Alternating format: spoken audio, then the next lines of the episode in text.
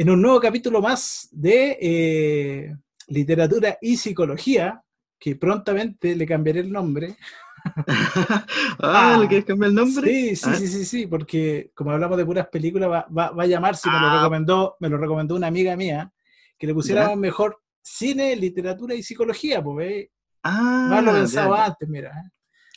Sí, sí. Bueno, la excusa era fea porque Claro. esas películas tienen libro, pero Sí, por lo general comentamos, la- me parece. Bueno, Les damos, les damos la bienvenida a todos los radioescuchas que nos siguen, obviamente. Y eh, bueno, como siempre acá, eh, Max quien le habla y mi gran amigo Freddy Sandoval para eh, llevar nuevamente hasta ustedes un análisis eh, interesante de una muy buena película que no tiene mucho tiempo.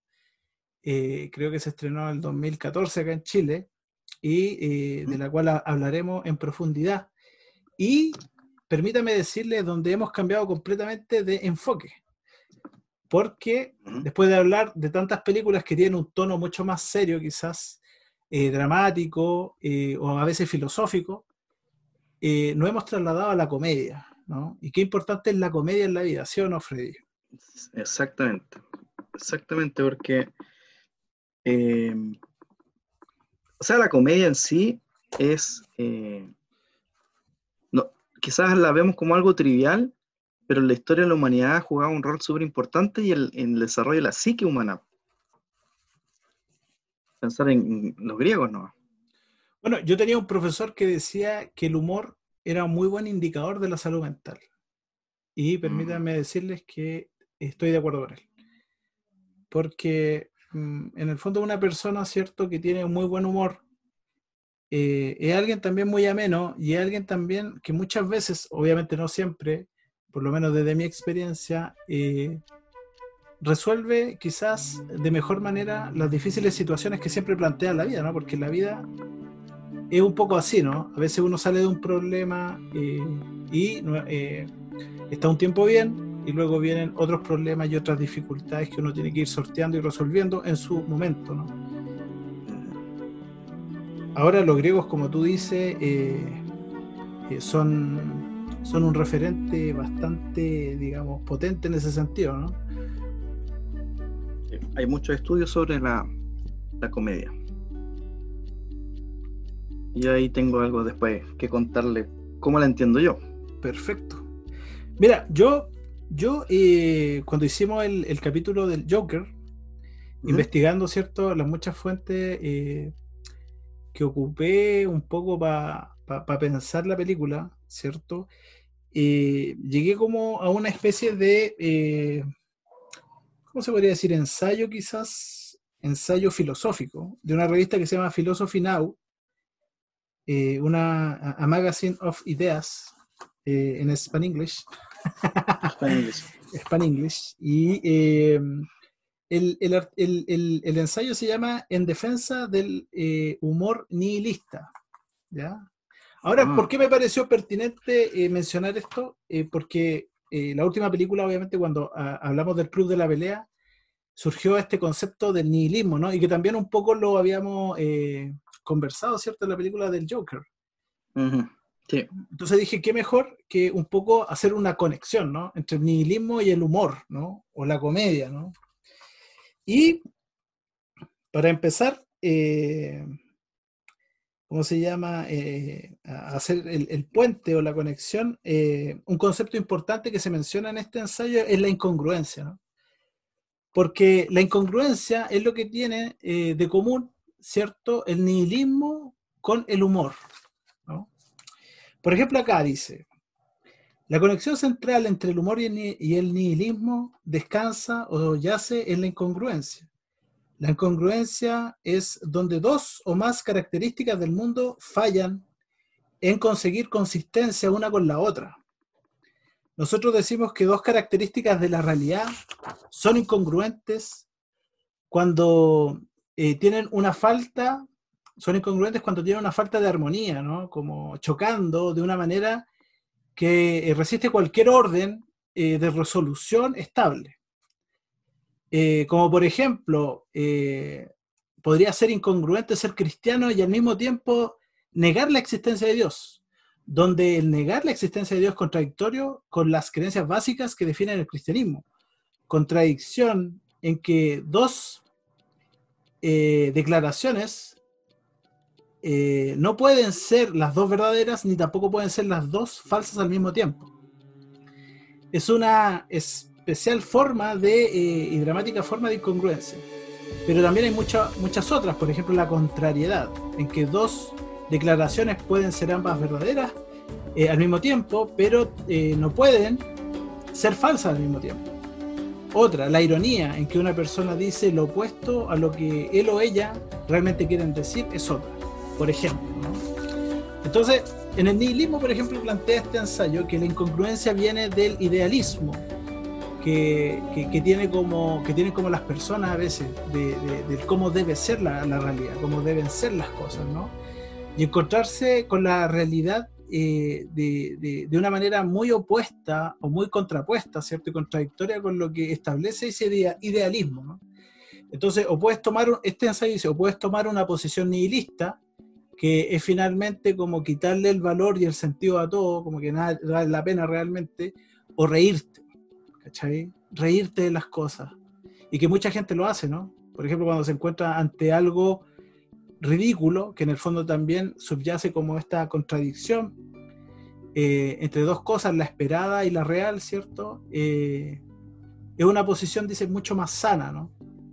Reírte como de esas cosas que en el fondo podrían doler, ¿no? ¿Qué piensas tú al respecto, Freddy? Bueno, eh, esta es como la antesala a lo que sí, pues, la antesala. vamos a analizar. o sea, yo ya, me voy a meter inmediatamente a la comedia. Dale. Yo creo que la, comedia en sí requiere de mucha inteligencia. Es lo que yo he visto. Yo creo que los grandes comediantes son personas muy inteligentes y sensibles a las realidades y por lo mismo son capaces de presentar eh, algo a, las personas que les evoca eh, el humor pienso en, no sé, en cómo ha evolucionado también la comedia. Eh, el otro día veía un video de, un análisis de la comedia en Chile y hablaba de la época dorada donde estaba Oscar Ganga, que era como la antigua, ¿no es cierto? Después vino otra época en que aparecieron estos humoristas, no sé, pues Álvaro Salas, que eran como de la rutina. Oye, a, propósito de la inteligencia, eh, se me vino a la mente esta capacidad observativa que tiene el comediante eh, más, más, más, sofisticado, ¿no? Como más, más a lo mejor eh, de otro nivel. por ejemplo. Como Coco Legrand, ¿no? Como esa capacidad observativa. Yo, por ejemplo, hace poco tiempo he estado viendo Seinfeld, que es una serie de comedia norteamericana que es más o menos de los 90 y que tuvo gran éxito en Estados Unidos y de hecho, el tipo, este Seinfeld, llegó a ser multimillonario a propósito de esa serie. ¿Cachayo, no? Y, lo interesante, yo creo, de esa serie es la capacidad observativa, porque en el fondo es una comedia de nada. Y de hecho hay unos capítulos donde hablan de eso. ¿Por qué nada? Porque es como comedia del día a día, como de lo que la gente hace, de la cotidianidad. ¿Me entendí? Entonces, esa perspicacia, en, eh, un poco como para complementar la idea que tú estás eh, desarrollando, ¿no? Como que no cualquiera hace comedia, ¿no? Claro, claro. Y, a mí me da risa porque eh, hoy en día la comedia evolucionó al famoso stand-up, ¿cierto? Y reemplazó a ese típico, eh, no sé, había una vez un chinito con un, no sé, un gringo. era como el humor Claro. Pero la conclusión de este, de este compadre que hacía este análisis del humor en Chile es que nada es más chistoso que la grosería.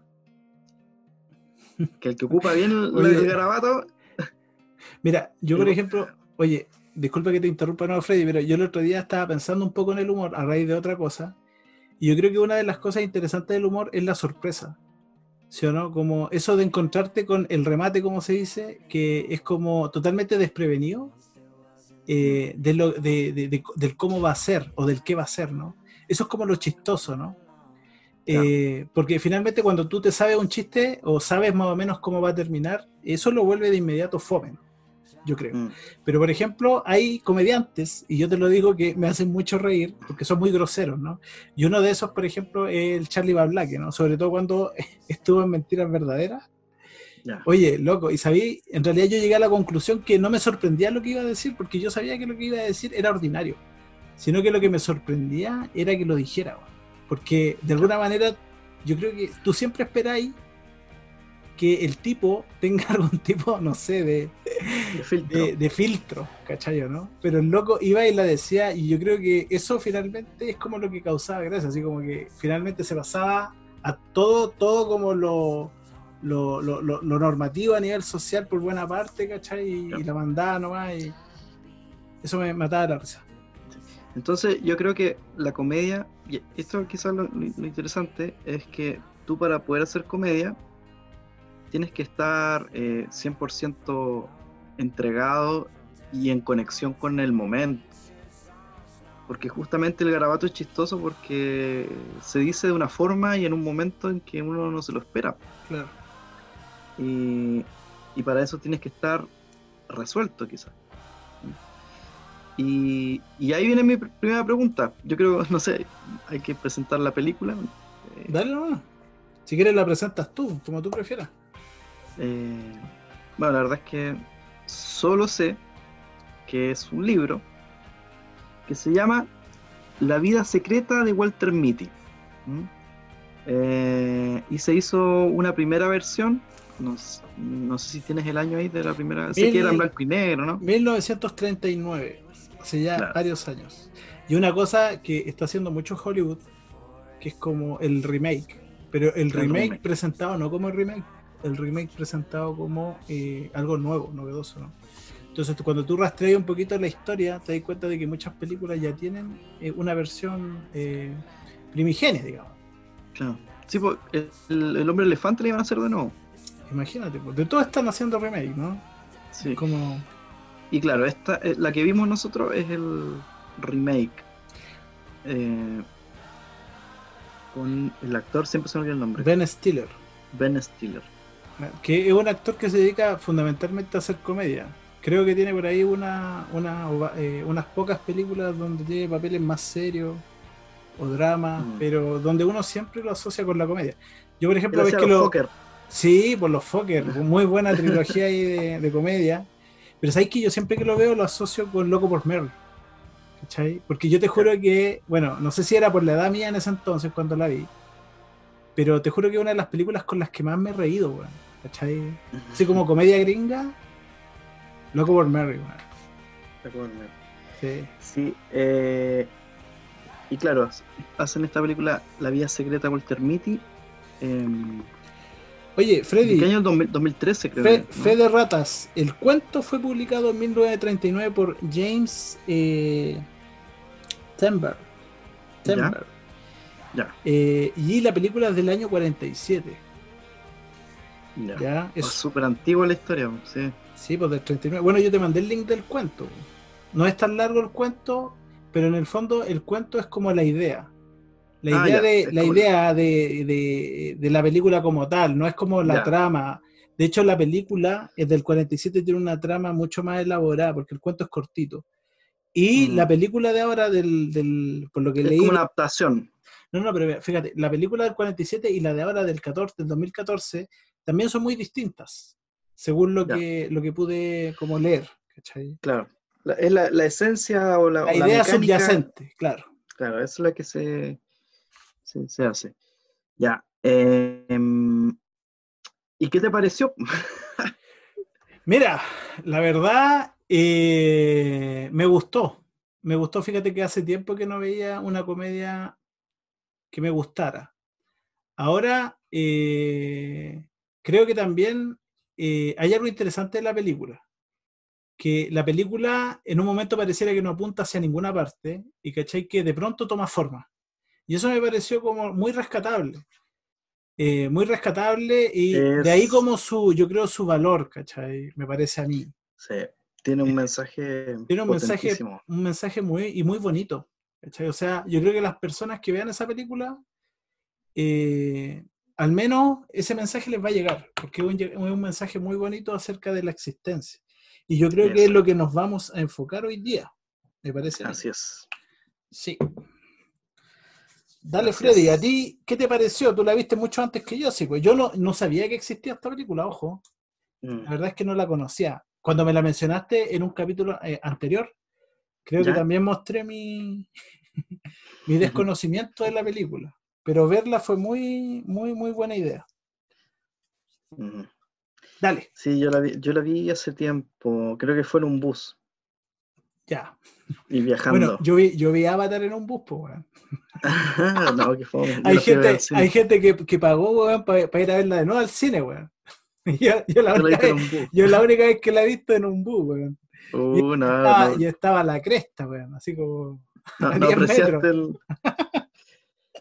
eh, decir que esta película es. Eh, así que quizás igual que las que hemos hablado antes, tiene algo de, de, fondo, porque también es una película que te agarra de la solapa, como digo yo. Claro. Que te agarra del cuello, te acerca y te dice, oye, tengo algo que, que decirte. ¿no? Y justamente trata sobre la existencia. A nivel general, ¿de qué trata la película? ¿Quién es Walter Mitty? Walter Mitty. Oye, ¿te acordás de una película que se, se llamaba... Eh este, hay un actor, eh, John Malkovich. Ya. hay una película que se llama algo así como, ¿conoces a John Malkovich? Me acuerdo muy bien. ya. Pero como así, eh, como te quería comentar nomás que cuando, que tiene como un nombre misterioso, así como que tú decías, ah, la secretaria. Quiero saber, quiero saber. ¿Quién, ¿Quién, es Walter Mitty? ¿Quién cresta es Walter Mitty? Es que Walter Mitty. Era como curiosidad. Exacto. ¿Qué? La vía secreta de Walter Mitty sonaba como algo, no sé, Interesante. closet. Claro. Sí, bueno, voy a hacer muchas cosas, ¿no? Claro. Eh, y efectivamente, eh, la vida secreta, yo creo que el nombre del, en sí es lo cómico quizá. Mm. ¿Mm? Es tomarse algo súper serio, pero el camino va a ser o la salida de esto es que hay que tomarlo como una comedia. Mm, de hecho, eso igual es interesante porque es como, como transmitir un mensaje potente, serio, a través de una forma eh, cómica, ¿cierto? Eh, la forma y el fondo, ¿no? Como que no hay tampoco mucha eh, congruencia, ¿no? Mm. Quizás eso también es lo cómico, ¿no? ¿Quién era Walter Mitty? Walter Mitty era muy similar a, a este personaje que no tenía nombre al parecer del Club de la Comedia, de la comedia, perdón, del Club de la Claro, el, Pedro, Pedro No, no, no, el Club de la Comedia, sí, ¿cómo se El Club de la Pelea. Club de la Pelea, perdón. Club de la Pelea. Que también era una comedia, una comedia triste. Era una comedia triste. La vida del tipo era triste, o era cómica en realidad. Bueno, habían partes muy cómicas en todo caso en el Club de la Pelea. Walter Mitty tenía una vida similar. De hecho, una persona muy calculadora, muy pulcra, trabajaba en una empresa para la revista Life. Life, yes. Encargado de, del, área de, de, ¿Cómo es? Revelado de, fotos de negativos. Mira, mira, en el resumen que leí le, dieron un nombre muy bonito, así como edición de fotografía, ¿cachai? Pero él en la misma película se hace llamar como gerente de negativos. Claro, y eran dos personas. Claro. sí. Claro. Claro, entonces él vivía y eh, tenía una característica que creo que esta es la base de, de, esta historia que se, imagínate en la época que se, se creó esta historia, que es una persona que sueña despierta, mm. muy a menudo. Sí, mira, oye, yo, yo me preguntaba eh, sobre este aspecto que yo creo que todos como seres humanos compartimos, algunos más, otros menos, pero ¿qué nos ha pillado soñando despierto? En estas ensoñaciones, perdido, ¿no? Eh, y acerca de muchas cosas, de múltiples cosas, tan distintas como distintas son las personas, ¿no? O sea, todos, todos hemos pasado por esas ensoñaciones, más absorbidos, menos, pero las hemos tenido, ¿no? Claro, dejarse llevar por lo que uno desea, por lo que uno mm. quiere. Sí, eso me preguntaba también Freddy. Y también le hago la pregunta a quienes nos escuchan. ¿Usted con qué ha ensoñado? ¿Con qué ha tenido ensueños, fantasías, ilusiones? ¿Ah? Porque eso habla mucho un poco de las tendencias, ¿no? De uno, de los deseos, de los afanes, las motivaciones, ¿no? Claro, claro. Eh, quizá eh, la película agarra varios de los tópicos que a todos nos gustaría. Y de hecho parte así. Walter Mitty estaba entrando en una red social. Sí, pues, oye, qué interesante tema. ¿eh? Da así como, ese, ese ya, esa patita da como para hablar harto, ¿no? Y él quería, había llegado una compañera nueva a la pega. Claro. Se llamaba. Y escuchó. Se llama Cheryl Melhoff. Cheryl, Melhoff. Muy buena. Bueno, anoté los nombres, weón, porque siempre estamos así, oye, ¿cómo se llama este weón? Sí, sí, sí, somos, somos horribles. El otro, el otro, día igual. Nihilismo. Claro. Eh, ah, sí, pues, eh, Ah. ¿Cómo se llama la película? ¿Y cómo se llama esta? Claro. Ah, sí. y, y entro a esta red social eh, que es como un Tinder, ¿no? Un Tinder, un match también, ¿no? Un match. O sea, ahora hay un montón de, de redes sociales. Pero lo, lo, lo, lo, curioso de esto es que tenía que hacerse un perfil. Y esto sí. yo creo que es súper importante, al menos para nosotros en psicología, la identidad, que claro. es lo que yo soy capaz de decir de mí. Muy buen punto, Freddy. Mm. Entonces, Walter Mitty, eh, al no tener tantas vivencias, tantas experiencias, porque al parecer ya como 15, 30 años trabajando en esa parte, no sí. había tenido muchas vivencias. Entonces, cuando tenía que llenar su perfil, no tenía mucho que, que colocar. De hecho, creo claro. que no colocó nada. Sí, bueno, es que también en ese contexto, eh, en el fondo, y, y, yo creo que algo, algo que, que, es importante, como dice Freddy, que en ese contexto tú no puedes poner cualquier cosa de tipo porque ese contexto invita a compartir algo de ti que genera un interés por un otro en ti, ¿no? Claro. Eh, algo que pueda generar un interés en términos relacionales, ¿no? Entonces, eh, es como, de alguna manera, esto de hablar de ti, ¿cierto? Pero también mostrarte de una manera que sea atractiva, ¿no? Y que al mismo tiempo, obviamente, no sea una mentira, porque me imagino que no debe ser muy cómodo hablar de uno mismo en ese sentido, ¿no? Sí, y aquí viene lo clave, creo yo, Maxi, que es Walter, no, no es que él sea una mentira toda esta vida que, que finalmente después coloca en ese perfil, sino que era secreta. Sus deseos, sus pasiones, todo estaba, e, era él siempre quiso viajar, él siempre quiso descubrir, él quería ser como este poeta latino que escalaba sí. alegres. Un aventurero. Pero él lo te... Exacto, un aventurero. Pero un eso aventurero. estaba en secreto. Claro. Y no estaba, y ojo, y ojo que eh, también la pregunta eh, por el con qué ensueñas o en qué te pierdes, en qué fantasías te, te pierdes, tiene que ver mucho también con eso, con lo que el autor Jean-Pierre Archero llama lo improminente, ¿no? con aquellas cosas que están ahí, eh, pero que no relucen. No son parte de la conciencia, pero que son, están ahí constantemente y son parte de, uno, ¿no? Como, como dando, dando, dándole un gran fondo, ¿cierto? Eh, a, la identidad. Ahora, todo, esto te digo que no es que no, era, no era mentira, no es que no haya sido cierto, porque sí tenía fundamentos en, en la vida de Walter porque él, él, venía viviendo de una forma hasta que ocurre algo súper importante para él, que era el fallecimiento de su sí, papá. Y ese punto y de ahí se truncó su vida, entre comillas. Claro. Sí, de hecho, de hecho, bueno, él, él cuando tiene estas ensoñaciones, ¿cierto? Eh, y, y, y, en el fondo, como te lo muestra la película, es también a raíz de qué es lo que él escribe allí. Porque como bien Freddy dice, eh, ¿Qué es lo que escribo si mi vida ha sido siempre la misma? Una vida eh, fome, aburrida, ¿no? ¿a quién le puede interesar que escriba eso? Entonces ahí él se pierde como en este mundo donde se conecta con sus motivaciones más propias, que es como la del aventurero, de la persona como que en el fondo tiene, tiene como una vida muy, muy, muy distinta a la que tú puedes ver a simple vista eh, de Walter Mitty. Y eh, finalmente, ¿cierto? Eh, ¿Cómo es que él llega a tener una vida así, tan eh, monótona, tan eh, aburrida, ¿cierto?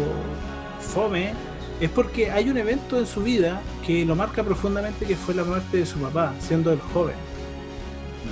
Que de hecho no se profundiza mucho en el tema, pero se menciona, y eso ya es suficiente para comprender un poco el cambio que él tuvo, ¿no?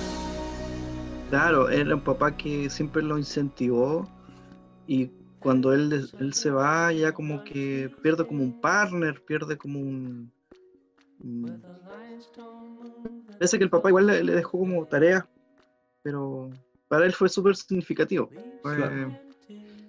Se dedicó como a llevar una vida norm- normal.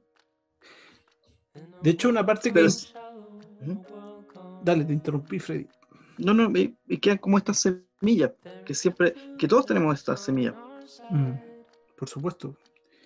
Y eh, semillas te refieres como un poco a lo que los demás dejan en nosotros, como estas huellas. y nuestros deseos, que Ah, siempre están, siempre están. Cuando tú me preguntas cuál es tu, tu sueño, tu anhelo, ese anhelo siempre está conmigo Claro.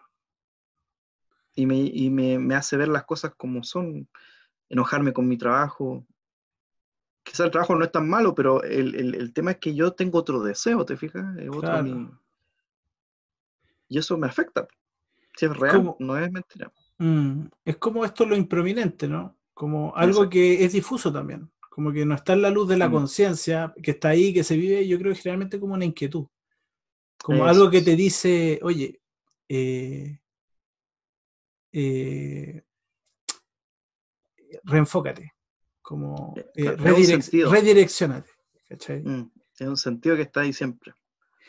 Y donde uno ve un poco esto, yo creo, y, y que tiene que ver con la historia de él, eh, y que es muy incongruente también con el personaje, porque como bien decía Freddy, parte, digamos, con una panorámica de, de un personaje como bien obsesivo, ¿no? Así como pulcro, metódico, eh, ordenado, sistemático, etcétera, ¿cierto? Eh, y de pronto tú lo ves como que el weón es seco con la patineta, ¿cachai? Entonces, ¿cómo calza este tipo con este otro, ¿no?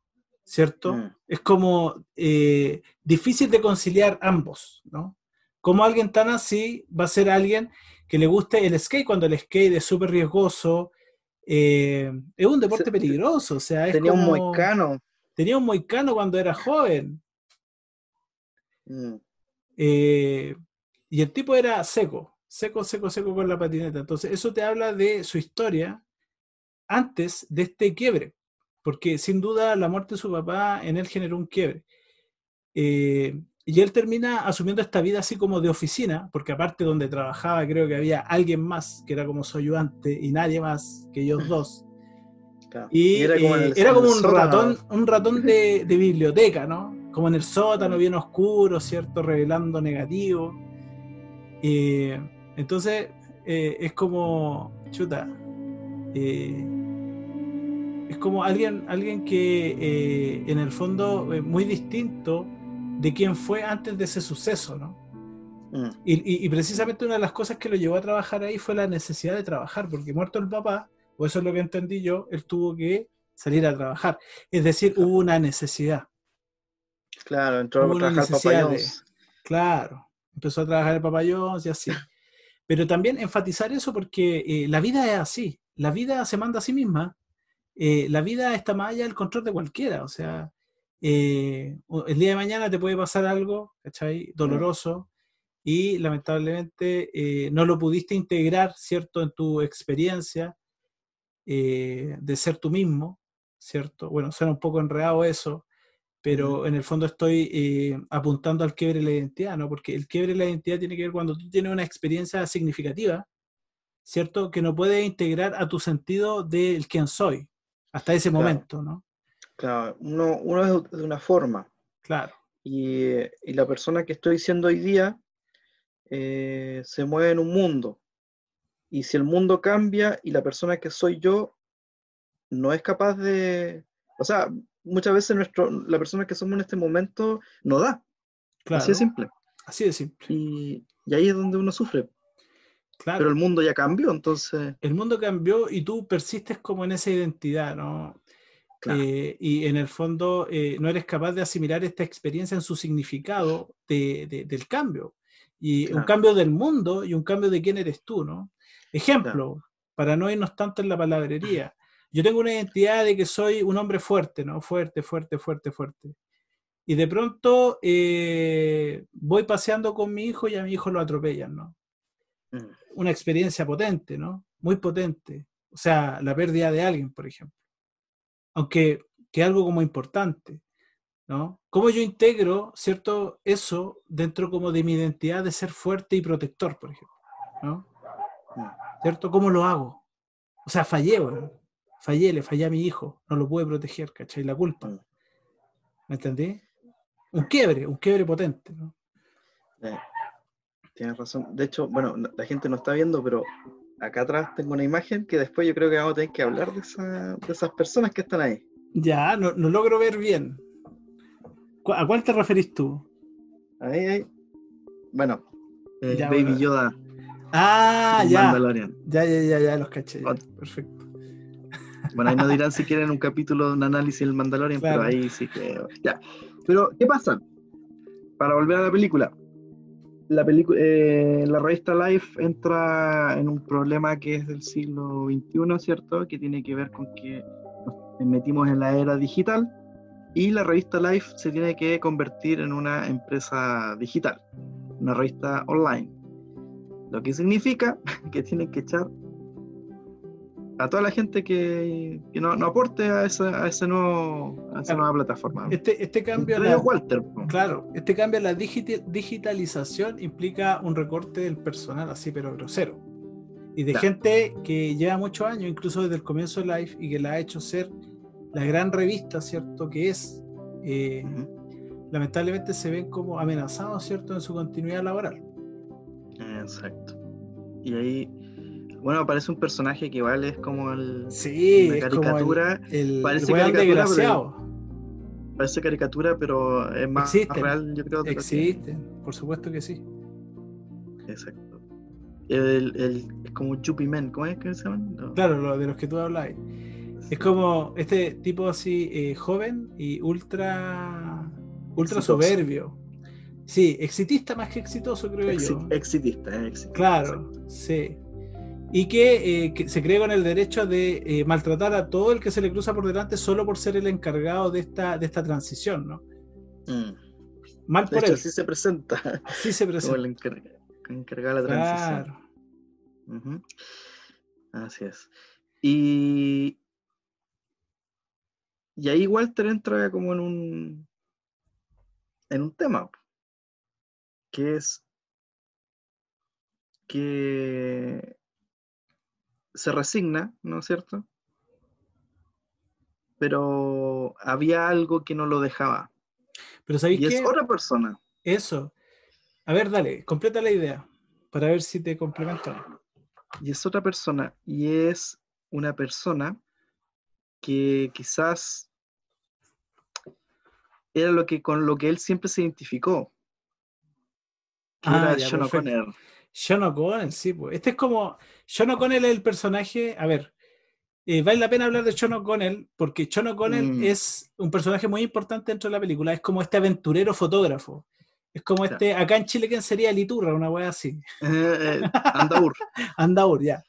Ya, pero este weón es fotógrafo. Entonces, este loco va como por, por, todos lados y es un tipo que es muy reconocido y tiene un gran prestigio en lo que hace. Y eh, que, que, aparece justamente y le da todo el sentido a la película porque él envía unos negativos y se lo encomienda a Walter Mitty. ¿Saben por qué? Porque si bien todos admiran, todos admiran, perdón, la labor de John O'Connell como fotógrafo, John O'Connell admira a una persona en particular en Life, que es Walter Mitty. ¿Por qué? Porque el trabajo de editor de fotografía ah, o gerente negativo es importante. O sea, mi trabajo se realza, ¿cierto?, en el trabajo del otro. Es posible gracias a él. Exactamente. El que sacó las portadas, sí. Entonces le envía un regalo, po, ¿cierto? Le envía un regalo, le envía los negativos de su última aventura, pero aparte le envía una billetera porque se entera, no sé por qué razón se entera de que Life iba a hacer esta transición y que iban a despedir a mucha gente, ya no iba a ser lo mismo. Entonces le envía un regalo muy especial a Walter, que es una billetera con el lema de, de Life. De Life. Sí. Antes de meternos el lema, porque Dale, igual es, es potentísimo ese lema. Eh, efectivamente, iba iba a ser la última revista, la última portada física. Claro, Y John le encarga la fotografía donde supuestamente iba a estar esta última, última foto, negativo que no estaba. claro. Y ahí empieza como el dilema, porque Walter en realidad ya la revista fue. De hecho, era, era el negativo 25. Pero, el 25. Pero él, la preocupación de Walter era poder hacer este último trabajo para, para John. Claro. Claro, Eso porque lo tenía había, había una admiración mutua. Entonces, a perder el 25 era fallarle a la revista, pero también fallarle a John O'Connell. Y también fallarse a sí mismo, porque en el fondo él también tenía un prestigio. Él, durante todo el tiempo que llevaba, él siempre había hecho una gran labor y nunca había perdido un negativo. Así es. Así es. ¿Y qué pasa? Dale, Rodolfo. que, que ahí es donde Walter se ve en una encrucijada. Que es cómo, cómo sacar adelante este trabajo. Claro. Pero no es solamente eso, sino que para poder. Ahí es donde digo yo que a veces cambia el mundo. Y el Walter Mitty, que era hasta ese momento, mm, mm, claro no se, iba a ser ve, capaz. se ve en una encrucijada. Oye, y otro aspecto importante es que, claro, esto se vuelve como lo central de la película, pero también no hay que olvidar que él estaba súper como eh, enganchado, así como muy en términos platónicos, ¿cierto? Eh, de esta chica, que era Ah, compañera Cherry. suya, Cherry Melho, y que tiene cierta relevancia, ¿no? Yo creo que tiene una gran importancia en las decisiones que él va a tomar, creo yo. Claro. Hay, hay como varias subtramas. po. Está también la Sí. de la mamá, que la mamá se tenía que cambiar de casa. Claro. Pero fíjate que ella, por ejemplo, eh, en, en- en términos como del cambio que hace el personaje respecto a su vida, ¿cierto? Ella yo creo que tiene un papel importante como catalizadora. Como de, Mm, de alguna manera eh, llevarlo a tomar esas decisiones de aventurarse, de conectarse con ese aventurero. A eso me refiero. Mm. Sí. Y yo creo que ahí aparece el lema de Life, que merece. Merece una, análisis. una mención y un análisis. Este, este lema, eh, no sé si será real, ¿ah? pero me recuerda mucho al que mencionaba Steve Jobs. No es que Steve Jobs decía que había una frase muy inspiradora porque Steve Jobs, para los que no saben, en algún momento él hizo como una bitácora, una revista, creo también una revista. Y una revista que hacían como bien artesanal. Y cuando tuvo que terminar esa revista, una, un almanaque creo que era, una cosa así, ¿Ya? él agarró una frase que es súper famosa, que decía, eh, stay foolish, stay hungry. Mantente tonto, Claro. foolish, o ingenuo, Sí, ingeniero. eh, y mantente hambriento.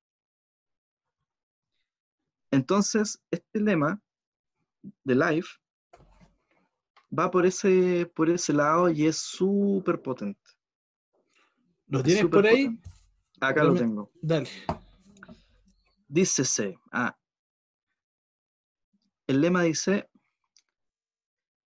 ver el mundo, afrontar los peligros, traspasar los muros o ver a través de los muros, acercarse, encontrarse y sentir. Ese es el propósito de la vida. Potentísimo. Potentísimo. ver el mundo. O sea, directamente a los ojos, ¿no? Sí, eh, ahí bueno, uno podría, podría como un poco explayarse en cada, en cada elemento, ¿no? Por ejemplo, ver el mundo, ¿no? Ver el mundo. eh, no, es, no como, no es como algo concreto, ¿no? Porque uno siempre está en relación al mundo. Siempre, eh, Pero no siempre lo vemos, creo yo. Eso, yo creo que eh, ahí está como el juego, ¿no? Como realmente ver, ver lo importante, quizás, ver lo realmente significativo, ¿no? Darle como esa importancia. Afrontar los peligros. Afrontar los peligros. Cuando, cuando, cuando se, habla como de afrontar o de la valentía, me es inevitable eh, acordarme de Nietzsche, ¿no? Porque para Nietzsche, y, o por lo menos yo lo comprendo así, su filosofía descansa mucho sobre este elemento, como del el valor, ¿no? Del, del, eh, arrojarse, ¿sí o no? Del arrojo, ¿no? Como del no temer, ¿no? Como de enfrentar las cosas. Claro, la finitud. Mm. De entender de que la vida no es para siempre. Claro. ver, ver a través de los muros, eso ya lo encuentro genial. Claro. Ir más allá, o sea, hacerlo. Claro, traspasar muros, obstáculos, eh, llegar donde a lo mejor muchas veces pensamos que no podemos llegar, ¿no? Ese es el primer muro. Sí, acercarse. Acercarse. Encontrarse encontrarse que en el fondo tiene que ver con el acercarse también a los demás, ¿no? Porque uno en el acercarse a los otros, ¿cierto? También se encuentra a uno mismo. Claro. Y hay miedo también, pues hoy en día hay mucho miedo a, encontrarse con los otros. Mucho no lo hacemos. Y sentir. Ese es el propósito de la vida. Claro, sentir. Exactamente. Claramente. Yo, por ejemplo, el último tiempo me he acordado mucho de una frase que no sé de quién es, pero que mi papá siempre me la decía mucho cuando discutíamos. me decía, eh, no sabe más el que conoce más, sino el que siente más. Mm. Justamente.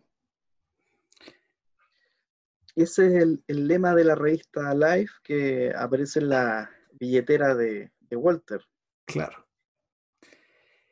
Y, eh, y ahí estamos, en el precipicio. Un mensaje que, eh, que le llega mucho a, Walter, a Walter Mitty, eh, pero que también mm, sale un poco de foco, ¿no? Como este regalo, porque faltaba una pieza importante como del rompecabezas, que obviamente lo ponía a, ir, a él, perdón, en la encrucijada, ¿no? Que es que faltaba un, negativo y faltaba el negativo, ¿no? Porque había muchos negativos, pero ese negativo en particular era el negativo donde él le dice, en, este en esta foto se captura toda la esencia, ¿cierto? De lo que es life y de lo que es la fotografía, parece. La quinta esencia. La quinta esencia, ¿no? Entonces como que, chucha, ya, ¿de qué estamos hablando? ¿Cómo puede faltar esto? O sea, es para alarmarse, ¿no? Todos se imaginaban como algo único, pues, de las fotos que sacaba. Claro. O, bueno, que eran y ahí eh, quizá aparece, eh, Sherry juega un rol importante que es que empuja un poco a Walter. Claro, ojo, porque eh, Walter quería ya desde siempre hablar con ella, porque parece que le interesó el primer momento que ella llega. No lleva un mes la chica, creo que trabaja en, la parte de, contabilidad. Contabilidad. y obviamente cuando hablamos de este buscar como por internet, eh, una pareja, él se ve consultando el perfil de ella. Entonces, él quería establecer una comunicación. Él quería decirle algo y aparece este, esta situación bien contingente que a él también lo anima a hablarle, ¿no? Porque al parecer empiezan como a hablar un poco por ahí, ¿no? Por el tema del despido y por el tema de eh, la tarea que él tenía que realizar. Y él también lo intenciona, lo intenciona yo creo porque en el perfil de ella sale como que le gustan las cosas así misteriosas, como resolver casos. Y justamente lo que él tenía que hacer en ese momento era como resolver el caso, porque se supone que todos los otros negativos daban alguna señal o indicación de eh, dónde podía estar eh, John O'Connell. ¿Por qué? Porque en el fondo John O'Connell es un aventurero, entonces tú no lo encuentras en ninguna parte. Él tiene que saber a través de los negativos dónde podría estar, ¿no? O sea, lo que él fotografió me dice a mí dónde él estuvo para yo poder encontrarlo. ¿Cierto? Porque eso creo que es lo primero que le dice a Cherry. Le dice si ella puede ubicar a John. Y ella le dice, no, no puedo porque él en realidad está en todas partes. Sí, andaba por todo el mundo. Bueno. Había que andar en la búsqueda de él.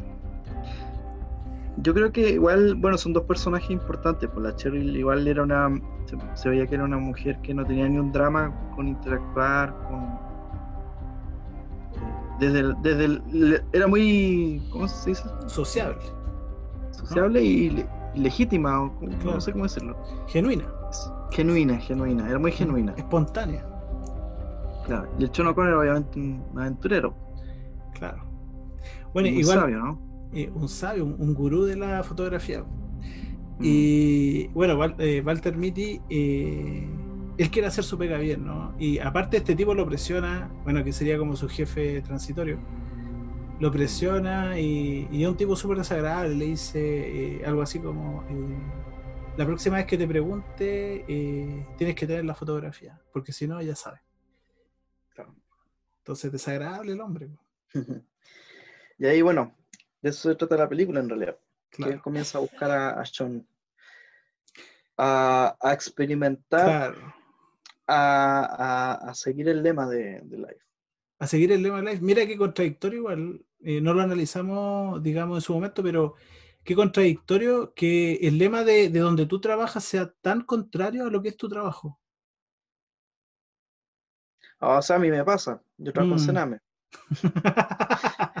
en defensa de la niña, yo creo que son los que menos claro. defienden a la niña. Yo ojo aquí porque también un, indicio, yo creo, como un poco de la salud mental es hasta qué, punto, hasta qué punto tu experiencia o el sentido de tu experiencia es concordante con tu narrativa. Mm. ¿Sí o no? Porque al final un lema es una narrativa, ¿no?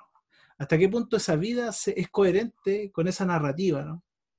¿Ah? Mm. Porque yo creo eso es lo que finalmente eh, indica la salud de alguien, ¿no? O la apropiación, como nosotros le llamamos, ¿no? Estar apropiado. Como el poder, el poder tener un discurso o una narrativa, ¿cierto? Que sea coherente con eh, el, cómo, el cómo le damos sentido a nuestras experiencias eh, cotidianas. Mm. Y ahí comienza el, el viaje. El secreto empieza ya no ser secreto, sino que él comienza a hacer carne, el lema de Life. Claro. Eh, Oye. Que finalmente este lema apunta mucho al superhombre, ¿ah? Una vez más. Una vez más Nietzsche ahí metido. Mm. Oye, y eso, ojo, eh, quiero que eh, obviamente desarrolle el punto ese, pero así como para dejarlo en suspensivo, el tema de el hacer carne, que es como el, el cómo nuestra vida se va materializando en nuestra corporalidad. ¿no? O más bien como nuestra vida es nuestro cuerpo, en palabras más fidedignas, ¿no? ¿Por qué? ¿Por qué lo digo? Porque eh, me gustaría comentar algo que pasa casi al final de la película y que eh, no quiero como que eh, pase sin pena ni gloria, ¿no? Que yo creo que es importante. Dale, Freddy. Ah, yo pensé que ibas a... No, no, no, dale, dale, lo voy a retomar después. Ahora, en, la, en el viaje que empieza Walter, es como una cascada de, situaciones. Porque sin darse cuenta, él comienza a, a recuperar quizás un poco el sentido que había tenido antes con su papá. Claro. Que el papá le deja una libretita de viaje y finalmente llega el momento de ocuparla. Sí, al conectarse realmente con su más propias, más propias motivaciones e inclinaciones, las del aventurar, de la, de la aventura, la de la aventura, del explorar, ¿no? Del ser aventurero, ¿no? Mm. ¿Cuánta gente hoy en día quiere, no sé, ser aventurero, ¿no? Y no puede, ¿cierto? Eh, por eh, temas, eh, digamos, de la vida cotidiana, responsabilidades. Pero hasta qué punto a veces nos ocultamos en ese discurso que es bastante entendible, para no hacernos cargo de lo otro. ¿no? Yo creo que es una pregunta que queda abierta. Es que eh, implica matar lo que somos. Mm. Y eso es lo difícil. Es difícil. Oye, y ojo, porque acá también hay otro tema importante. O sea, cuando él tiene que eh, de alguna manera encontrar ese negativo, él podría haberlo hecho como lo hacía desde hace, no sé, 16 años que trabajaba en Live, 17, pero él hace un cambio, ¿cierto? Que no es un cambio solamente de posición, eh, me refiero específicamente a la claridad, ¿no? con que uno puede ver las cosas, sino que él, eh, él, también ejecuta. Él no solamente lo piensa, porque hasta ese momento es puro pensamiento, es pura ensoñación, ¿no?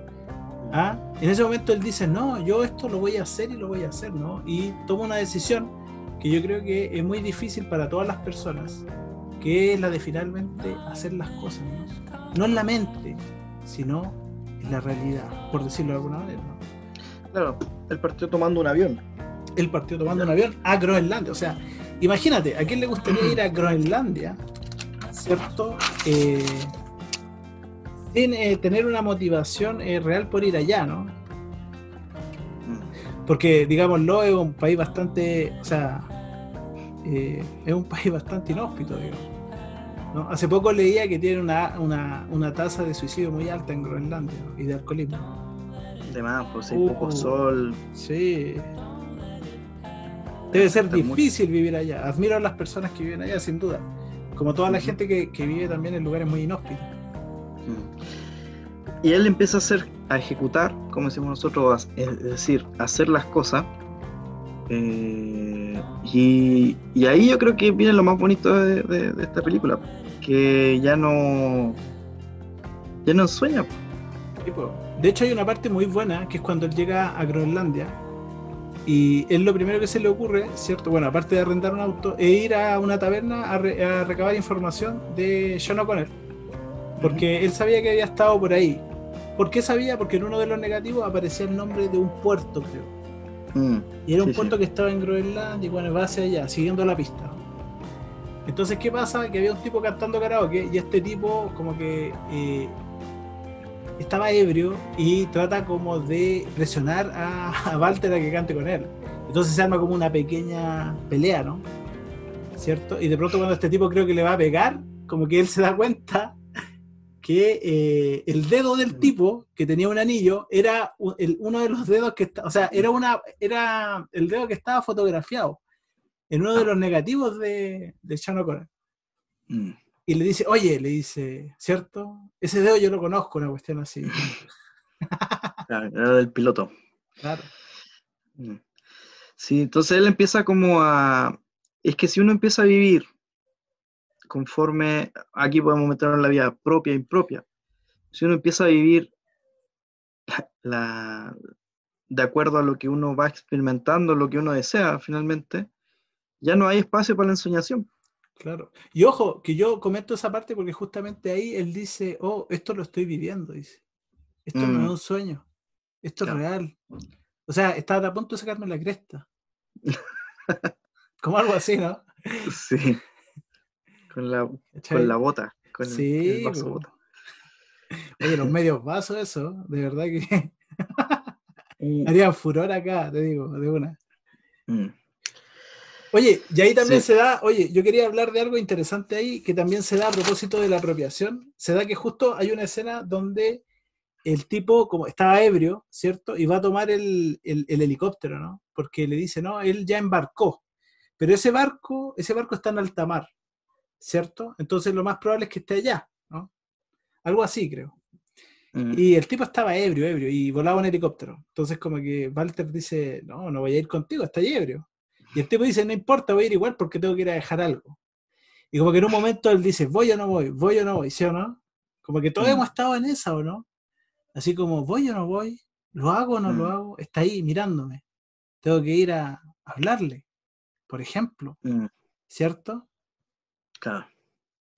Y al final va, pero va, y hay una escena muy bonita que es como surrealista, que aparece esta Cherry con la guitarra mm. cantando una canción de David Bowie que se llama Space Oddity.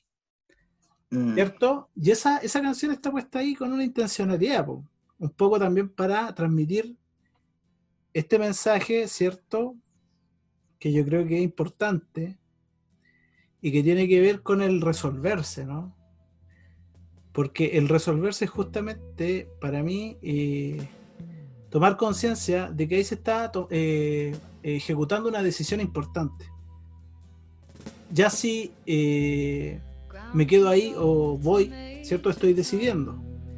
Pero hay decisiones que de alguna manera son mucho más beneficiosas que otras, ¿no? Porque están en concordancia. con quienes somos, mientras que otras no. Entonces, eh, me gustaría un poco leer la letra de esta canción en español. A ver. ¿Ya? Que me parece interesante, ¿no? Y, y que me, me hizo recordar a otra película que vi hace, hace o sea, que volví a ver hace, hace poco tiempo. Control a tierra, eh, control de tierra a comandante Tom, ¿no? Control de tierra a comandante Tom. Toma tus pastillas de proteína y ponte el casco. Control de tierra a comandante Tom. Comenzando cuenta atrás. Motores encendidos, comprobando el arranque y que el amor de Dios esté contigo. 10, 9, 8, 7, 6, 5, 4, 3, 2, 1, despegue. Aquí control eh, de tierra, comandante Tom. Ha cumplido con creces las expectativas y los periódicos quieren saber qué marca de camiseta lleva. Ahora es momento de abandonar la cápsula si se atreve. Aquí, comandante Tom, eh, a control de tierra. Estoy atravesando la puerta y estoy flotando de una manera muy peculiar. Y las estrellas se ven muy diferentes hoy. Porque aquí estoy sentado en una lata de hojalata muy lejos por encima del mundo. El planeta Tierra es azul y no hay nada que yo pueda hacer. Aunque ya he pasado las 100.000 millas por hora, me siento muy quieto y creo que mi nave espacial sabe en qué dirección ir. Eh, dile a mi esposa que la amo mucho y ella lo sabe. Control de, en tierra, comandante Tom. Su circuito está apagado. ¿Algo va mal? ¿Puede oírme, comandante Tom? ¿Puede oírme, comandante Tom? ¿Puede oírme, comandante Tom? ¿Puede? Aquí estoy flotando alrededor de mi lata de hojalata, muy lejos por encima de la luna, el planeta Tierra es azul y no hay nada que yo pueda hacer. Yo creo, sinceramente, que habla eh, en la misma línea de lo que quiere transmitir esa escena, ¿no? Como del atreverse, del lanzarse, ¿no? Del superar eh, la barrera del miedo. Del qué pasará, ¿no? Eh, del qué pasará, porque en el fondo eh, algo importante es que vemos el futuro en relación a cómo hemos vivido el pasado. Cuando nuestro pasado nos ha eh, de alguna manera, eh, o sea, o, cuando el pasado se ha sedimentado, ¿cierto? En malas experiencias, por ejemplo, en un contexto determinado. Por ejemplo, no aventurarse, ¿cierto? Porque, no sé, al aventurarte tuviste este u otro problema. El futuro siempre va a reducir de la misma manera en conformidad con el pasado, ¿no? Es como, chuta, y ahora me aventuraré, no, no, no me voy a aventurar porque va a pasar esto, va a pasar lo otro. Entonces ahí nos quedamos un poco en la inercia, ¿no? Pero el tema es que eh, finalmente esa inercia, en vez de eh, en vez de ayudarnos, ¿cierto? Nos limita y nos, eh, nos encapsula, ¿no? Entonces, imagínate qué más eh, incierto que un viaje al espacio. ¿Ah? ¿Qué más incierto Claro. que un viaje al espacio? Eh, yo, por ejemplo, me acordaba eh, de esta película Interestelar, porque hay una parte muy bonita donde el personaje principal le dice: Nosotros, nosotros no somos, no somos cultivadores, porque tenían que cultivar el maíz. Nosotros somos exploradores. Esa es nuestra naturaleza. Esa es la naturaleza del ser humano vencer su miedo, ir más allá, ¿cierto? Mm. Yo creo que eso es, es- es interesante. Y bueno, esa canción obviamente ahí tiene ese sentido para mí por lo menos. Porque él finalmente, ¿qué es lo que hace? Sale corriendo detrás del helicóptero y se lanza adentro así, pero como un saco de papas. Después la, después la agarran las marsopas, ¿te acuerdas? Ah, sí, sí, sí, sí, sí. Que le había unos que- chilenos. Claro, había unos chilenos también. Claro. Exactamente. Sí. Mira, súper importante. La... El miedo es real, po. El El miedo. miedo es real, es real. eh, y pasa mucho que es como cuando uno se mete en una piscina. A veces uno mete, uno para entrar a una piscina se puede tirar de cabeza o ir mojándose poco a poco. Pero una vez que uno ya se tiró una vez, después te puedes tirar de nuevo y no, no, no te va a dar frío. Claro. Así es con todo. Así Muchas con veces- todo, sí. Yo creo que hay que valorar cuando algo se hace. Aunque no sea lo que uno espera, Esperaba. Mm. pero ya al hacerlo, rompe la inercia y hay que matar el ego también, pues decir, bueno, ¿quién soy yo también? ¿Qué, qué es lo que quiero cuidar? Entonces, Claro. Y ojo tengo que, por ejemplo, eso, eso, eso en términos así, eh, eso, eso en términos eh, eh, como creo que Freddy lo ha explicado bien en términos bien, bien cercanos. Porque, por ejemplo, muchos filósofos, o por lo menos la línea que nosotros estudiamos, hablan de la libertad, ¿cierto? Cuando uno no actúa en conformidad con lo que siente o sus motivaciones e inclinaciones, ¿cierto? O quién es uno, finalmente se va perdiendo esa libertad, ¿no? Se va perdiendo esa libertad, ¿no? Uno se va limitando va perdiendo los espacios, ¿no? Por ejemplo, alguien que le tenga miedo al agua, ¿no? A propósito del ejemplo. Nunca va a saber eh, lo, rico que es, por ejemplo, en un día, por ejemplo, de verano como hoy, lanzarse a la piscina. ¿ah? Ni tampoco va a poder eh, saber, no, no es algo reflexivo, sino que en el fondo es algo que se vive, vivenciar como esa tranquilidad, como de poder lanzarse mil veces y que no sea un tema para ti, ¿no? que simplemente lo disfrutes. ¿Ah? Eso es como tener la libertad, ¿no? De poder, eh, de alguna manera, no cerrarse a, eh, o no tener un cierre desde ya a los diferentes espacios de la vida, sino que de poder, eh, de alguna manera, abordar esos espacios, ¿no? Que bueno, nunca uno los va a abordar todos porque no es un ser ilimitado, pero sí hay espacios que para uno son importantes y de los cuales uno muchas veces se resta precisamente por estos miedos. Mm.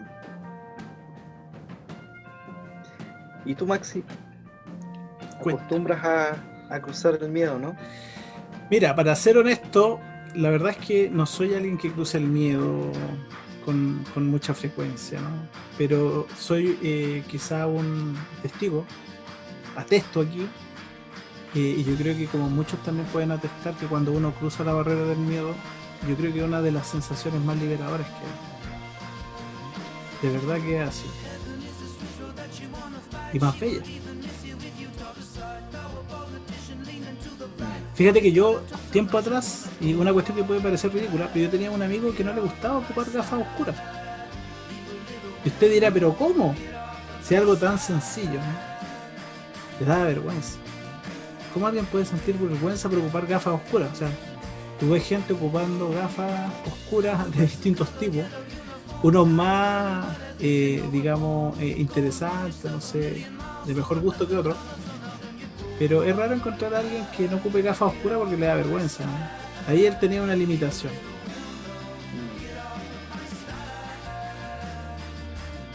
Bueno, ese es un tema, digamos, bien así eh, como anodino, pero hay temas que, realmente son mucho más, más potentes en la vida de las personas. Por ejemplo, y que a veces pueden ser muy problemáticos. Porque, como dicen algunos por ahí, está bien tenerle miedo a un tigre si está a 10 metros tuyo. ¿Cierto? Porque no vamos a decir aquí que el miedo es algo terrible, que quieren ser el miedo y hacer un, coaching. Eh, el tema es cuando, por ejemplo, tú le tienes miedo al logro Ejemplo, hay gente que está a punto de, de, titularse, por ejemplo, o de ascender en su carrera laboral y de pronto eh, esa opción ya no es algo que se soñaba, sino que es algo real. Y mm. entraron en pánico. ¿Ah? Generan un síntoma. Mm. Interesante. ¿Y cómo termina esto, querido Maxi? qué ocurre con Mitty. ¿Qué ocurre con yo Creo que, yo creo que al final le ponen un, palo más. O sea, yo encuentro, mira, yo por ejemplo, ya en Groenlandia tú empezáis como a conectarte con el sentido real de la película, ¿cachai? Empezáis a ver un, un Walter Mitty y hay una escena maravillosa porque tiene unos paisajes, no, Islandia, ¿no? Tiene unos paisajes maravillosos, donde él también va en skate y se amarra unas piedras a las manos para poder eh, deslizarse, tomar las curvas, ¿cierto? Claro. Eh, hay muchas cosas bonitas que van apareciendo ahí y que van conectando a este Walter con eh, ese Walter que, fue hasta ese momento. Mm. Que está mucho, es mucho más concordante con cómo él vive la vida, como él mm. significa la vida. A, mí me gusta porque él muere ahí. Él muere ahí, claro y, llega otro, llega súper distinto. Llega distinto. Sí, pues. Llega súper distinto, llega súper distinto porque, y, ojo que vuelve, no encuentra, o sea, ve a este tipo John con él, pero no logra comunicarse con él. Creo que lo ve sacando fotos arriba de, una, de un avión cuando el volcán está haciendo erupción, una va muy loca. Y después tiene que volver porque le informan que, que, que está la cagada donde trabajaba. Habían echado a su amigo. No logra hablar con, eh, con con él, pero algo interesante que pasa es que vuelve. Eh, vuelve cambiado, ¿no? Me encanta esa parte, hijo. Esa parte, porque la película pudo haber cerrado aunque todo final feliz, pero no. Da, da, ese, ese momentum en que él no, no, logra el objetivo, sino que vuelve nomás. Claro, vuelve nomás. Vuelve a la miseria que le correspondía. Claro. Que era que ya no tenía trabajo. Sí, pues. Pero es, no vuelve igual, pues. No, vuelve distinto. Pero ahí todavía no, no se hace el énfasis en eso. Se hace más bien el énfasis eh, como en, en todo este tema eh, de, de, la dureza con que se puede llegar a tratar a otra persona, ¿no? Y al no reconocimiento, como de, cómo yo, ¿cierto?, en una posición de mayor poder, eh, y que pasa mucho en algunas empresas, tomo una decisión respecto a personas que en el fondo contribuyeran a que esa empresa fuese lo que hoy en día, ¿no? Como esa falta de consideración esa falta de reconocimiento al otro, ¿no? Mira, ahí lo que pasa es que él vuelve, eh, ya habían echado a, a, la Cheryl, de hecho. sí, y lo echaron a él también. a él y al amigo. Sí, y al amigo. Eh, pero él, si hubiese sido el Walter anterior, hubiese muerto, porque de hecho estaba súper aproblemado. Porque, aproblemado, sí porque le faltaba lucas para pagarle la, casa a la mamá. Claro, sí. Que se iba a cambiar de casa, vendían el piano que era el, del papá, pero él se la toma de otra manera. Va a la oficina del loco, del, jefe, y le dice, oye, ¿sabes qué? Eres lo peor, viejo. Y lo encara, po. Y eso que recién había hecho el primer viaje, por así decirlo. Claro. Porque faltaba el segundo viaje. Y va a ver a la Cherry que había vuelto con el, con el ex. Claro, o sea, supuestamente porque lo encuentra en la, en la casa él. Claro. Entonces dice, chuta, si está en la casa de ella es porque volvieron, ya aquí cagué, porque incluso le traía de regalo una patineta al hijo. Claro, pero tampoco se echó a morir. No, no se echó a morir. El Walter anterior sí hubiese muerto. Sí estaba frustrado. Sí estaba frustrado. Estaba frustrado por lo de Cheryl y porque también eh, lo habían echado y también porque no lograba hallar el negativo. Entonces, hay, un, hay una parte en la película donde él como que está con su familia y están conversando y ahí se da cuenta que la mamá conversaba con Sean O'Connell. Oh, ¿por, qué no me lo, ¿por qué no me lo dijiste? ¿Y, ¿Y, cómo se da cuenta? Porque uno de los negativos era muy raro, era como una parte de algo eh, oblicuo. Entonces en un momento se queda viendo el piano, como un piano antiguo que tenía la mamá que se lo había dejado el papá, y dice, oh, esa foto es del piano. Y ahí, ¡pum! Ahí se da cuenta que la mamá eh, había estado en contacto porque era tanto lo que admiraba a Sean O'Connor a Walter Mitty que incluso había ido a conversar con su mamá. Eso es muy raro también, pero la cuestión es que ahí la mamá le da el dato, le dice que el weón está en Afganistán. Que no estaba nada en, Islandia, o sea que él tenía como un itinerario, pero el itinerario seguía en Afganistán. ¿Cachai? Entonces, eh, a todo esto en ese momento como que él también tuvo como eh, un momento de ofuscación y bota la billetera que le había regalado a este tipo y se va, bueno, después se va a Afganistán. ¿Cierto? Así como a encontrarse con este güey y decirle, weón, ¿dónde tenía esa foto? Al Himalaya. Se va al Himalaya, a los Himalayas de, esa zona, yo creo que ahí viene el último paso, por el último viaje de, Walter, en el que se encuentra con, con Sean y se da cuenta que, que también el tipo era era por sobre yo lo encuentro muy sabio ¿ah? ese personaje el, el, eh, porque era una persona que valoraba otras cosas.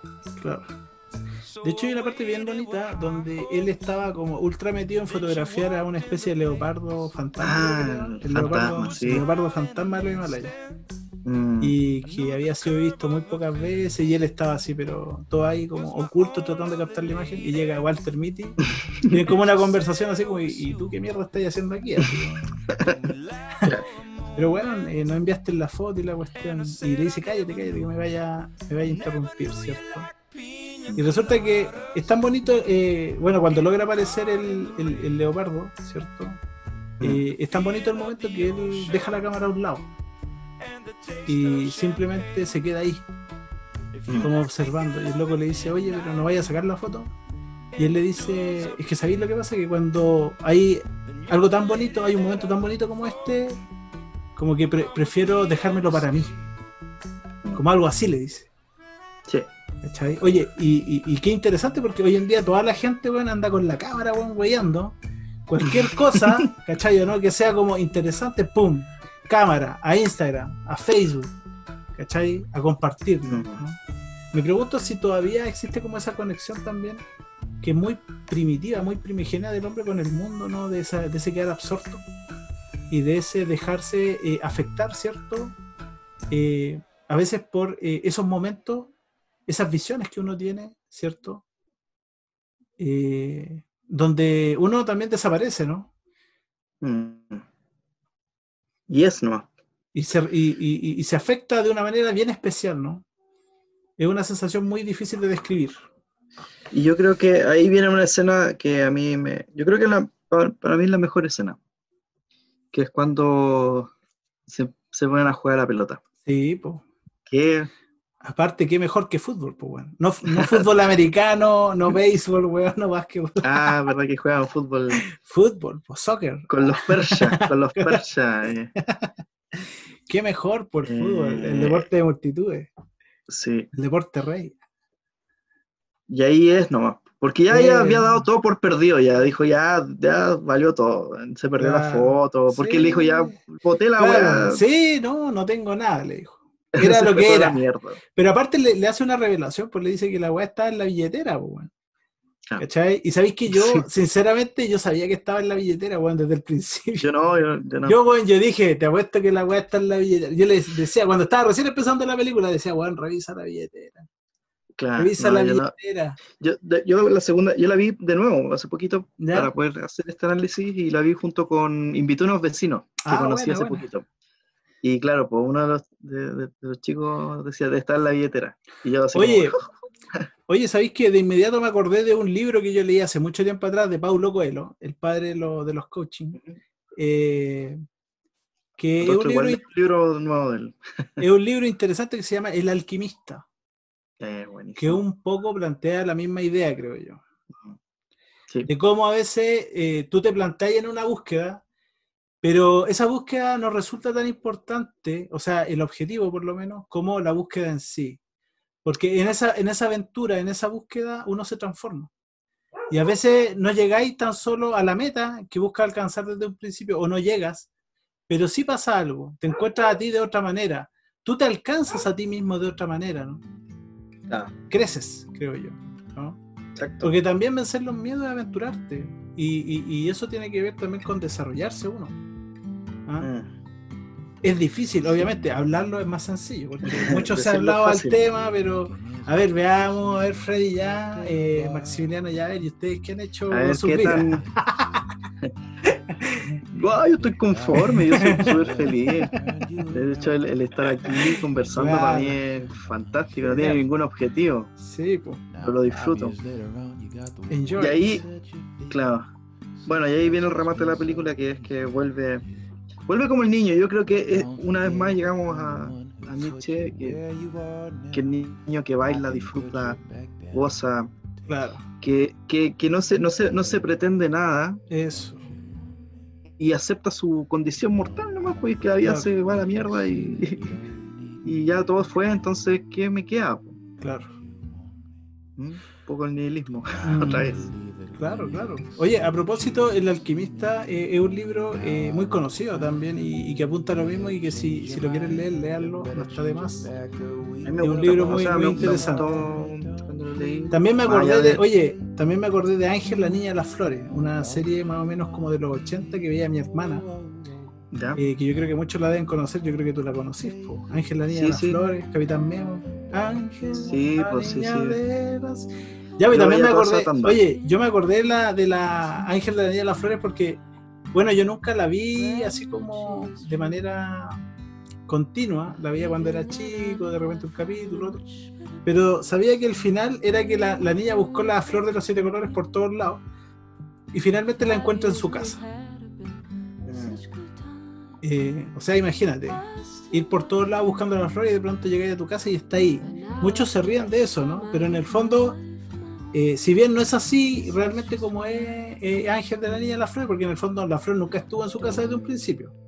Yo estuve leyendo hoy día la historia y es bastante diferente, pero claro, creo que le mandaban semillas cuando ella conocía gente, esa misma gente después le mandaba semillas a su casa. Entonces por eso después cuando llega encuentra como la, la flor de los siete colores. Pero es porque ella genera... eh, Hizo el viaje. hace un viaje, pero al mismo tiempo genera una relación con lo otro eh, como de sintonía. Y donde el otro también, eh, eh, digamos, se moviliza, ¿no? Ella no lo hace con esa intención, pero genera un movimiento en el otro, el otro se moviliza y finalmente ese movimiento vuelve. ¿cachai? Eh, y termina encontrando, claro, eh, la flor de los siete colores, eh, producto de eso, que en el fondo apunta más a lo importante que son las relaciones con los demás. No lo importante, sino como lo, lo- la- no sé cómo qué palabra ocupar, pero más que nada es destacar el hecho de que no somos nadie, ¿cierto? Sin el otro. Eh, a eso apunta más. Ahora en el caso del alquimista es distinto. Él habla de eh, que la riqueza es más como de eh, el viaje que uno emprende, de ese viaje, ¿no? Es más importante el viaje que el destino. ¿no? Como dicen por ahí, las vueltas son las que dejan. Claro. Mm. Ok, y aquí otro punto importante que yo creo como para ir cerrando, ¿cierto? Es el tema de eh, el cómo él vuelve. Porque resulta que él llega a Estados Unidos, pero como llega de Afganistán, ¿cierto? Tiene un problema ahí con el ingreso, que los guardias creo que lo tienen como 17 horas preso. weón. ¿Y quién lo va, a lo va a sacar? Lo va a sacar el tipo con el que conversaba de vez en cuando, que era uno como de los, de los eh, ¿cómo se podría llamar? ¿Ejecutivos? Soporte. o Soporte, soporte técnico. de la página esta que era como Tinder. del Tinder.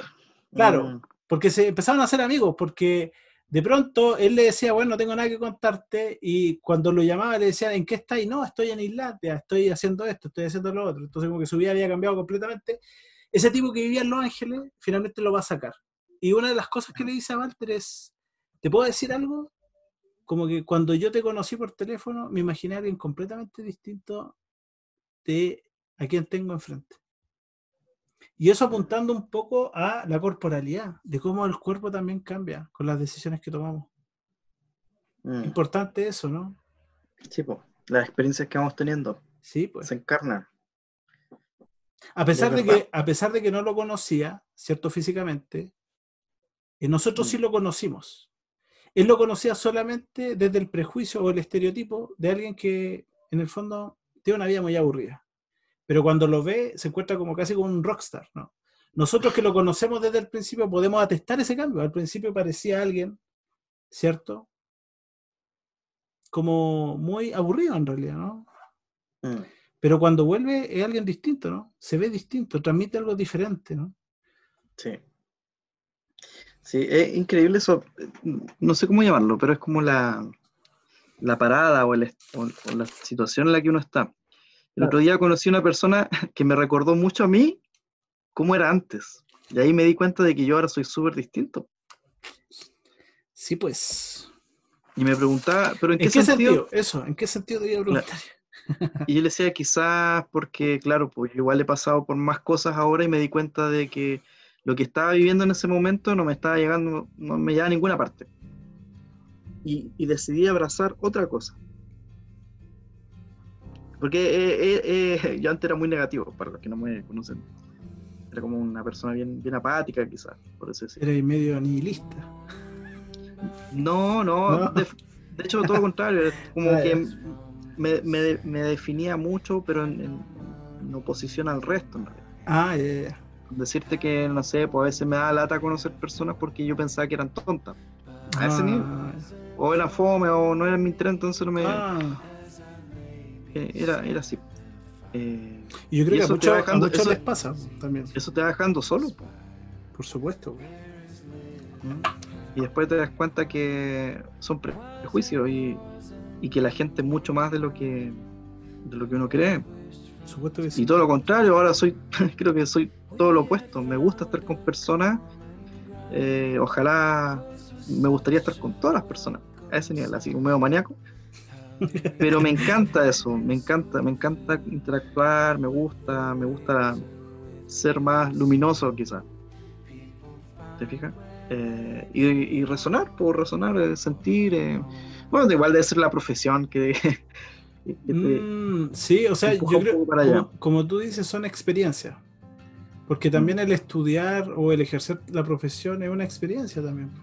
Entonces todas esas Y cosas uno lo van, lo van cambiando de alguna manera. ¿no? Y yo pensaba que, y me pegué esta- este rayón, y se los voy a plantear a ustedes, ya que lo vamos a hacer un poco más interactivo. Claro, vamos a agarrar a la gente de la solapa.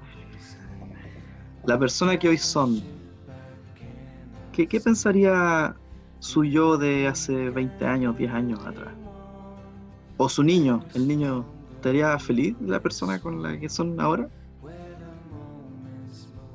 Yo creo que ¿Están conformes con las decisiones que han tomado? ¿Están a tiempo de tomar otras decisiones?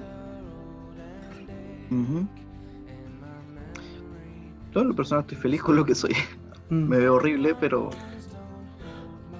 Pero Ojo, siento ojo, ojo. que. Ojo, igual es importante decir que a veces uno dice, también es cliché decir o encontrar diciendo a la gente soy feliz con quien soy, ¿no? Pero ojo, eh, realmente es así, ¿cierto? Cada uno lo sabe, Mm, pero también señalar que a veces uno también se cuenta una historia, ¿no? Una historia Mm. para mantener esas emociones desagradables a raya, ¿no? Que esa es la historia impropia. Es la historia que uno se cuenta no con la intención de engañarse a uno mismo, porque uno no se engaña, sino como para mantener esas cositas que inquietan el alma, ¿cierto? A raya, ¿no? mm, y poder mantener una continuidad del quién soy, ¿no? Entonces lo que hago es Claro. inventarme una historia que no es coherente con cómo yo vivo la vida o cómo la estoy viviendo en ese momento, ¿no? mm. Mm. Es como cuando uno Sí. dice, no, yo te perdoné, ¿no? Si yo, yo, y que en el fondo, weón, querés puro agarrarlo a patadas, Mm. ¿cachai? Claro. Yo te perdoné, ¿no? Hace tiempo yo te perdoné. ¿no? claro. Es interesante Entonces, eso. Sí, entonces son buenas preguntas. Sí, pues, Eh, de todas ahora lo que a- ayudan como a, a tomar posición o, o a, a ver también qué tan rígido estoy. Po. Claro. Sí. A lo mejor hay- hay- Oye, Freddy, Dime. dale, dale, disculpa, te interrumpí. No, solo que hay, quizás hay un Walter que que está soñando todavía ahí. Oye, y a propósito del título de la película, ¿qué podríamos decir? ¿Por qué ese título? no? ¿Por qué la vida secreta de Walter Mitty? Es lo que, bueno, yo, lo- yo lo entendía más que nada, como lo, lo dije recién, no es que es- sea una vida mentira, sino que No. es algo que está estaba por explorar, por así decirlo, pero siempre estuvo, siempre. Claro, pero permanecía ahí en lo improminente, como en aquello, eh, en aquel mundo que no se ve o que a veces no se quiere ver, ¿no? Pero que reluce de acuerdo a ciertas circunstancias vitales. Por Claro. ejemplo, ¿qué le hizo relucir esto a este personaje? Primero que nada, eh, su situación amorosa o relacional en ese momento, por ejemplo. Claro. Es chistoso porque una parte él se sueña a sí mismo como saliendo de un de un afiche como un escalador del Everest. Y Claro. después, claro, era eso. po. Era eso, sí. No lo está soñando, lo está haciendo.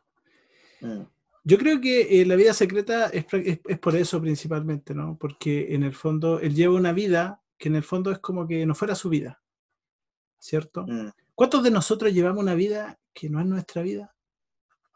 Se los pregunto. O sea, ¿queremos terminar así nuestros días? Porque la vida es tiempo. se fue. ¿Y Sí, po. saben qué? ¿A qué le teme más el hombre? Al tiempo. ¿Pero qué hacemos Claro. con ese temor? Lo evadimos. Lo evadimos. Lo evadimos. Estamos todo el tiempo evadiendo. ¿Cómo se llama? ¿Cómo le dice Heidegger a eso? Eh, le, le da un nombre, ¿no? Que este constante eh, eh, volver sobre el uno, ¿no? Como La evadir, evadir la desazón, la desazón, ¿no? la desazón, el tener que uno hacerse cargo de su existencia, de decidir sobre uno, de decir, yo quiero esto para mí, ¿no? Porque esto está en concordancia con quién soy. Y me quedan pocos días. Y me quedan pocos días. La Y resolución. estoy dispuesto a estar viviendo una vida que no, que no es la mía. O vivo Mm. el sueño de otro. Exactamente. Eh, miren, algo interesante de la película es que se deja para el final, yo creo, y una cuestión bastante intencionada, eh, la imagen, porque es tanto lo que se le sea por la imagen que uno lo único que Mm, quiere al verdad. final es ver La famosa quinta la famosa esencia. imagen, la quinta esencia.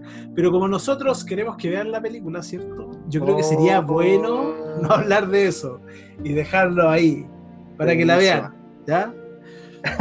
Y pues, para que la vean, porque aparte, nosotros, bueno, hemos hecho eh, podcast de varias películas, pero esta película, eh, yo por lo menos tengo entendi- entendido que no es tan popular o no es tan conocida. Mm, No es lo mismo así, por ejemplo, otras películas que hemos hecho como El Club de la Pelea o El Joker, o incluso Claro. El Hombre Elefante. mm. Entonces lo vamos a dejar ahí, yo creo, ¿no? ¿Qué te parece, Freddy?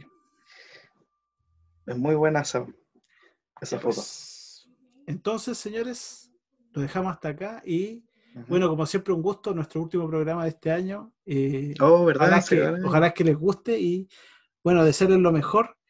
Eh, yo hoy día conversaba con mi pareja, le decía, eh, se va un año y siempre los fines de año tienen eso como de celebración y nostalgia, ¿no? Es Mm, como una mezcla ahí de emociones, ¿no? Bien interesante. mm. yo le decía, me acuerdo mucho de la película Forrest Gump, que es una película que me gusta mucho a mí, porque yo creo que logra captar esos matices de la vida, ¿no?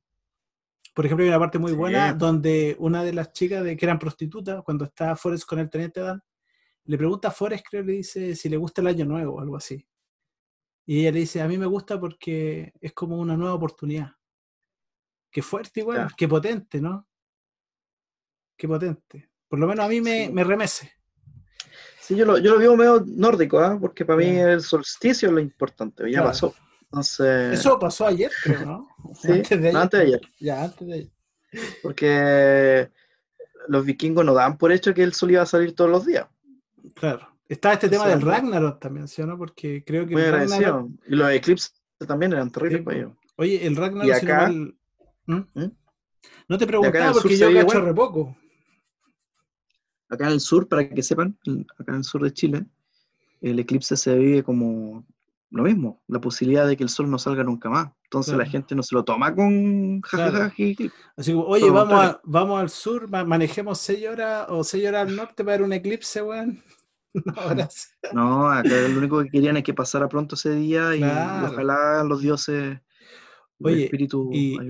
Y yo tengo amigos, bueno, tengo eh, amigos y amigas que se dedican más como ahí al, al lado más esotérico y también dentro del, del esoterismo el eclipse tiene un sentido negativo en términos energéticos. Así que cuida- cuidado con los que se expusieron al eclipse. Creo que lo mejor es guardarse. Ah, yo me puse. Chuta, Freddy, ya. Sí. No, hubieron cambios negativos, Hablemos, pero, hablemos el próximo año. pero tomé, tomé el toro por las astas inmediatamente. Ya, así. ok. Ya perfecto. estoy en buena racha, ¿no? Genial, genial. Volviste al. Aparte, tú soy un signo solar, ¿no? Así como Sí, totalmente. Así que. A propósito de lo esotérico, ya. Bueno, vamos a dejar el tema hasta acá. Ya, pues, chicos, muchas Ya, gracias pues. por todo. eh, nos despedimos afectuosamente, gracias como siempre. Por la invitación siempre. Muchas, Freddy, muchas gracias a ti. po. Acá el programa Mm. lo hacemos entre los dos y bueno, eh, es como tú dijiste, yo también lo siento así, algo muy, muy entretenido de hacer. Así que lo disfrutamos mucho. Y eso pues chicos, muchas gracias por todo, por escucharnos, por seguirnos, etcétera. Ojalá les, les guste. Eso pues, Nos vemos. Bye bye. nos vemos.